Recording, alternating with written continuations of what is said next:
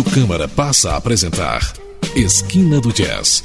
Uma viagem pela história, pelos estilos e pelas personalidades do jazz. A forma mais universal da música negra. Produção e textos Eudoro Augusto. Boa noite, ouvintes de Esquina do Jazz. Estamos dando início a mais uma edição deste programa, desde 2001, levando a vocês o que já aconteceu e que está acontecendo na história do jazz. O programa desta noite vai trazer a nossos ouvintes o álbum Train's Blues, do grande saxofonista e compositor John Coltrane, uma compilação produzida por Michael Cuscunha para o Blue Note Capitol Records em 1999. O primeiro módulo do programa abre com a faixa título Train's Blues, uma composição do próprio Coltrane, cujo sax tenor é acompanhado pelo piano de Ken Drill, o baixo de Paul Chambers e a bateria de Philly Joe Jones. A faixa mostra bem a extrema musicalidade de Coltrane, então no auge de sua forma e o perfeito entrosamento com os acompanhantes. Na sequência, vamos ouvir Locomotion, em que o ritmo se acelera, puxado pela seção rítmica, que é a mesma da faixa anterior, só que desta vez seguindo não apenas o sax de Coltrane, mas também o trompete de Lee Morgan e o trombone de Kurt Fuller. Fechando o módulo Just for the Love, outra composição de Coltrane, aqui acompanhado pelo trompete de Donald Byrd, pela guitarra de Ken Burrow, pelo piano de Horace Silver e mais uma vez pela bateria de Philly Joe Jones. Thank you.